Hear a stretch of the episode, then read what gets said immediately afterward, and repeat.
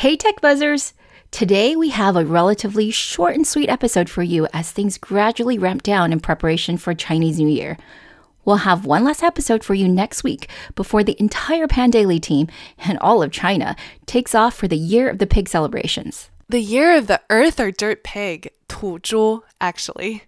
So, in that same spirit, we are going to talk about some of the dirty, risky, and more unseemly aspects of China tech, primarily focused on two stories that have grabbed headlines recently the hack at Pinduoduo and the corruption scandal at DJI. There's actually been a slew of these, including one announced literally just now, as we're writing the episode, involving the co founder and chief scientist of Roadstar.ai, an autonomous driving startup that raised a $128 million Series A last year. The guy apparently falsified results, accepted kickbacks, and withheld IP. Shady stuff. Although the incidents differ greatly from each other, they've come on each other's heels, and we thought, why not? Let's bundle them together for an episode because it's definitely what's buzzing within the tech community in China right now. Note, the stories we are going to talk about and the risks they represent are by no means unique to Chinese tech companies, but they do happen in this market with regularity. And whether you're an investor or entrepreneur, you might want to listen on and hopefully avoid their same fate. What are we waiting for? Let's get started. The president's key economic team goes to China. Uh, after a whole night thinking, I say I still want to do it.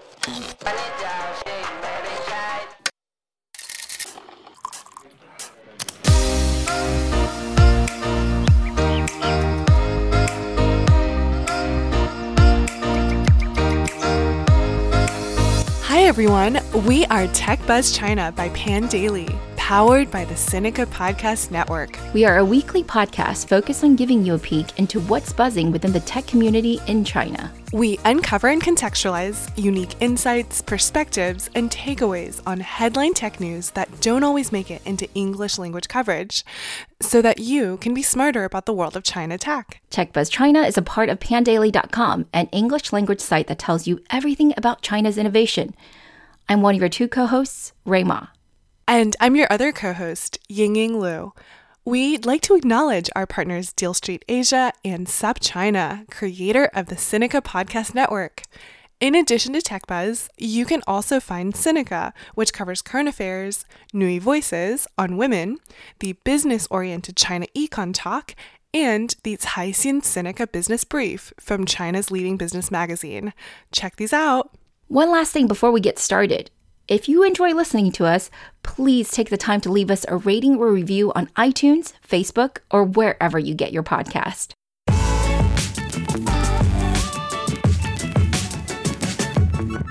Pinduoduo, if you'll remember, is the current darling of China e-commerce, having reached a valuation of $23 billion and an IPO on the Nasdaq within just three years of its founding. A story, by the way, that we detailed back in episode 17. It's a social e commerce app that's founded by an ex Google engineer and prides itself on being very engineering focused, having iterated to the current product through trial and error rather than some genius intuition about retail. One of the reasons the CEO Colin Huang gave for even going IPO, if you'll remember, is, and I quote, we are a team of engineers and we haven't dealt so much with the media. In order to establish our credibility, we need to go public. Going public allows us immediately to become more transparent. So imagine the utter embarrassment this past week when Pinduoduo lost millions of dollars to hackers who redeemed coupons for about $15 or 100 yuan each for just a few cents. Actually, about 6 cents if you want to be exact. These coupons were good for any item on the platform and were valid for one year.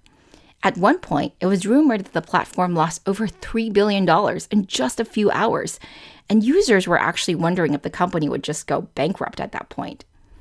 Pinduoduo has since denied those rumors and insists that the actual losses will be less than $1.5 million. But what exactly happened here? Details are a bit confusing, but according to Pinduoduo, this wasn't a system vulnerability as widely reported, but a malicious attack. The team had created some special discount codes for audience members of a popular dating show that it partnered with and was sponsoring, and that code allowed for each registered phone number to receive one $15 coupon. Supposedly, these codes were not available anywhere online, and they were only promoted through this one and only offline channel, the TV show audience.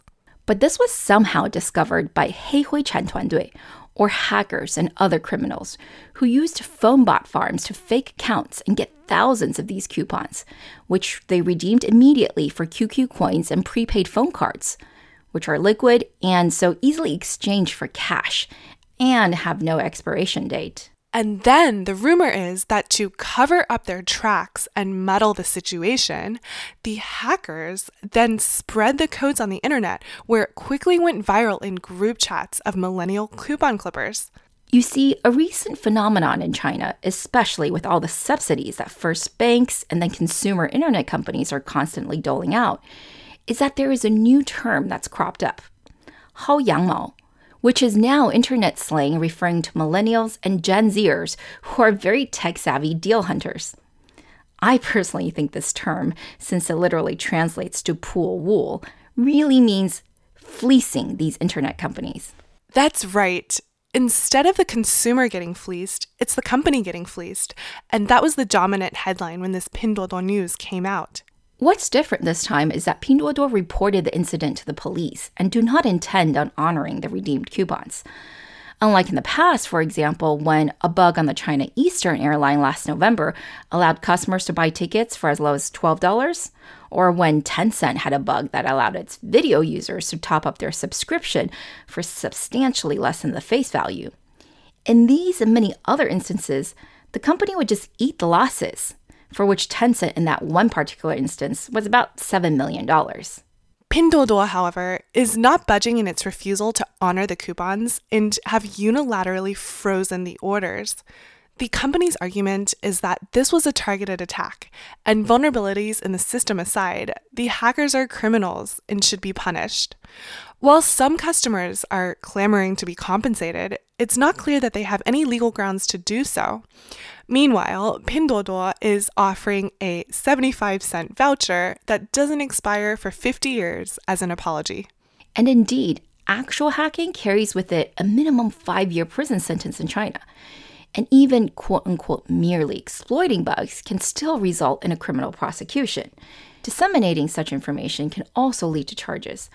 Although, unless you're doing it at scale, most people are probably just going to be asked to return their gains and won't need to serve any actual jail time. So, what this Pinduoduo news really did was heighten the awareness of both entrepreneurs and consumers to the existence of a flourishing hacker and deal hunting community. Like anything else in China, where there are loopholes or a way to realize economic benefit, there are organized attempts to take advantage of them. Some of these operations are almost what I would call institutionalized. Of course, there are hackers who just rely on technical know how to make money. These might include bot farms where illegal SIM cards, often physically imported from Southeast Asian countries, uh, other times they might be virtual, are being used to register multiple fake accounts to get deals. But there are also some low tech organizations, such as numerous QQ and WeChat groups, whereby users pay a membership fee, say $5 or so, to get access to deal announcements. And some, by the way, sell actual software hacks to these members for a higher fee. Some of these groups are tens of thousands in membership and mostly consist of students or working professionals in these less developed cities. Once a deal is announced in the group, they can act quickly and swarm en masse. For companies, this can be a real problem because promotions that were meant to attract new users are taken up instead by these yang mao dang or coupon clippers. So, next time you see a Chinese company announce that their promotion was sold out in minutes or even seconds, be wary that they might have not all been scooped up by real fans, but instead by deal hunters who came in a swarm to get the smallest benefit. Now, luckily for Pinduoduo, the damage from this incident was limited, or so they say. The company seems to be weathering the storm well enough, and its stock price remains stable, with even a slight uptick the past few days. Or maybe the incident just didn't make as big of a splash in the market as it did in China. Especially around this time of year when New Year's promotions are rampant, companies would do well to make sure that their well intended campaigns are not abused for ill gotten gains.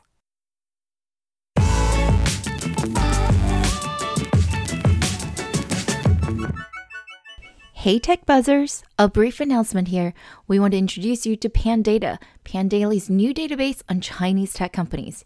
Pandata will give you a company's business overview, employee count, founding date, other basic information, and of course, links to Pandaily's existing coverage on it. So there you go. Check out Pandata, your guide to China's tech world.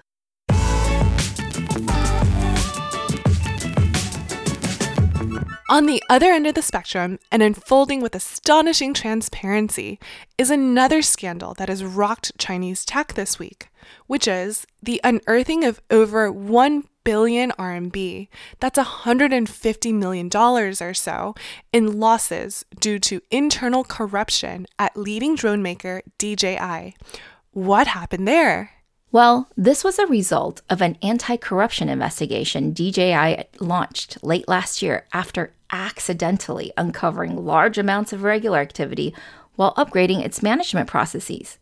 That's right, accidentally discovered. There was no whistleblowing, and it could have just as easily gone on undetected for even longer. The probe found that a whole chain of corruption existed and included staff from the R&D department all the way to procurement, which, if you think about it, makes sense because defrauding the company on this massive of a scale without detection probably involved some kind of cooperation, at least implicitly.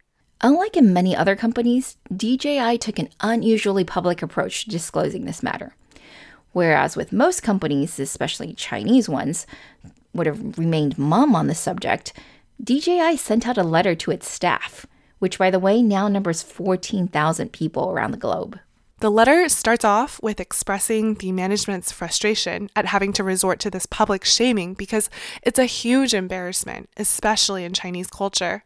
But they were forced to because not only were the accused unrepentant, they apparently began to spread rumors inside the company. They claimed that they were being punished unfairly because of their long tenure and that this was a result of high level political maneuverings, of which they were victims. Thus, the management felt that they had no choice but to air the dirty laundry. And although the version we saw had all the names blurred out, Supposedly, the original memo actually listed the names and departments of all those who had been found guilty, which is again remarkable transparency. And there were quite a few names listed. 29 people were immediately fired, and 16 were handed over to the authorities. The entire procurement department was turned over. Now, how, you ask, could this happen? Well, rather simply, it turns out. The most obvious way is for those who are in charge of procurement to team up with suppliers and quote DJI a higher than market price, and then splitting the additional profits. And if the suppliers didn't want to do this, well, too bad. You would just make up some BS reason to kick out those who didn't want to play dirty with you, claim their technology was subpar, or just fiddle with the technical requirements somehow. Those who remained would give you long term kickbacks. Or sometimes you did this by asking for prices that are so low that no normal supplier will participate. When only one supplier, the one who's colluding with you, remains, you guys then raise the prices to DJI by claiming monopoly for this component, and then you split the profits. The worst, though, in my opinion, is not overcharging DJI, which does have margin to spare after all, but using subpar suppliers. So this is where the R&D and Q&A departments come into play, where certain procurement folks were working with colleagues in these departments and purchasing from low-quality suppliers. Q&A, for example, would then forego testing the supplies and sign off on things that wouldn't have passed a real inspection. And finally, the fifth way you could have screwed over DJI is to set up a phony company with friends and award the contract to said fake company at a high price while subcontracting the business to an actual supplier and then pocketing the difference. I definitely knew of people who did this in other industries in China.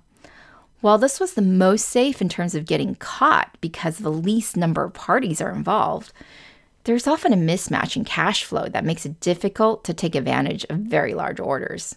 Ray, you are sounding too much of an expert on this. Well, let's just say that the first industry I worked in upon arriving in China back in 2007 was real estate investing. So, if you think DJI had many suppliers to manage, think about what goes into building a hotel or a mall. Definitely. There's so many ways unethical employees could take advantage of the situation. And unfortunately, many do. The head of my real estate group was jailed for five years on bribery charges for violating the Foreign Corrupt Practices Act. And I later on had an EMBA classmate who worked at Goodyear who was jailed for embezzlement. Yeah. I'm sure many of our listeners who do business in China or anywhere in the world really have some crazy stories to tell. Indeed. What's important to note here is that DJI management isn't naive. Corruption is a long standing issue in China, especially within the manufacturing sector where so many components and suppliers are touched. DJI had what it thought were sophisticated internal checks in place to minimize these risks, or what it called a protective firewall, such as price checking systems and workflows that required multiple bidders. But clearly, this system itself was compromised and circumvented. So, even being well aware of the risks and having a system in place, DJI still ended up with this situation where, due to corruption, they were overpaying for the more expensive components in their drones by 20 to 50%. And the cheaper components, they were being overcharged by two to three times. This means that all $150 million lost was pure profit.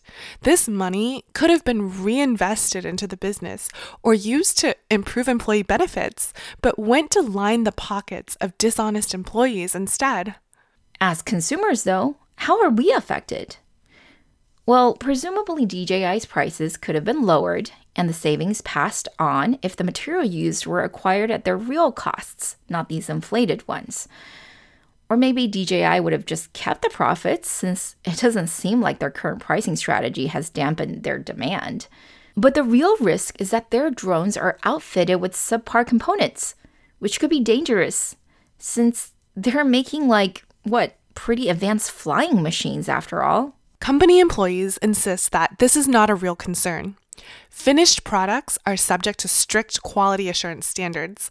I guess this must be a different team inspecting the materials when they come in, and the infiltration of inferior supplies supposedly just ate into DJI's bottom line by causing more so called manufacturing defects and lowering the yield. By the way, these indirect costs are not being counted as part of the $150 million meaning that true economic losses are probably even higher. So let's wrap this up and summarize for our listeners what we learned today. I think the first thing that strikes me, anyway, is that in the first story we talked about, which was Pinduoduo's coupon exploit, it shows that there is a whole 黑灰产业 or black gray industry in China whereby people are committing fraud at a massive scale. Whether that's through completely illegal methods such as hacking or through loosely organized interest groups of deal hunters, the end result is that businesses are getting scammed. This is definitely a risk you have to be aware of, either as an investor or an entrepreneur in China. And it's by no means restricted to tech. In fact, Starbucks China had a similar situation happen to them last December, and they also lost something like $1.5 million.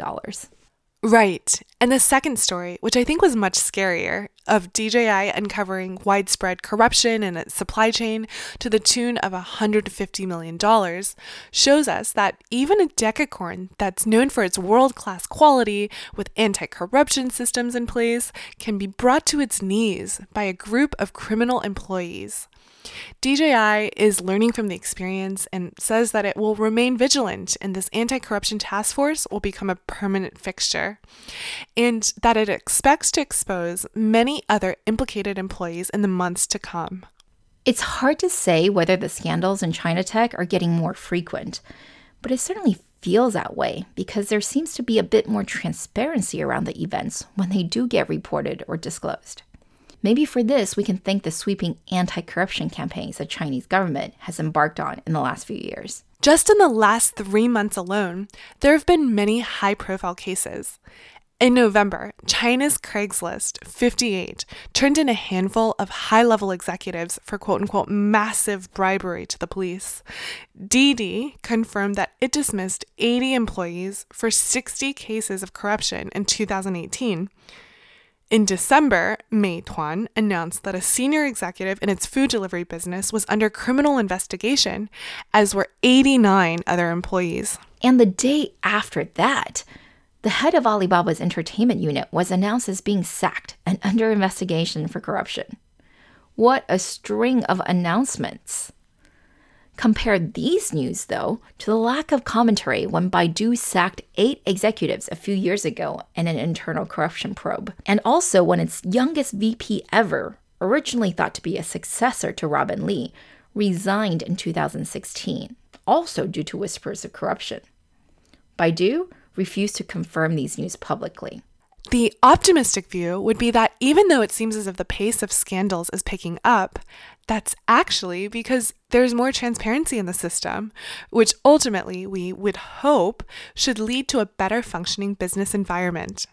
The pessimistic view would be well, that it's getting worse. That as the China tech world gets more complicated and there are more stakeholders and a lot more capital than before, it's going to be just as corrupt as the other industries in China. What do you think? Take our Twitter poll or email us and let us know.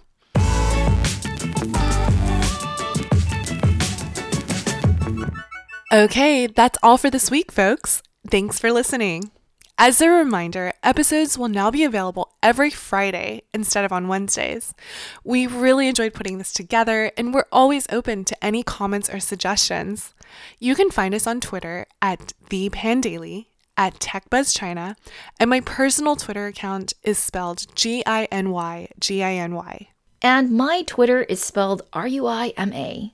We'll be back here the same time next week. TechBuzz China by Pandaily is powered by the Sinica Podcast Network. Pandaily.com is an English language site that tells you everything about China's innovation. Our producers are Shaw Wan and Kaiser Kuo.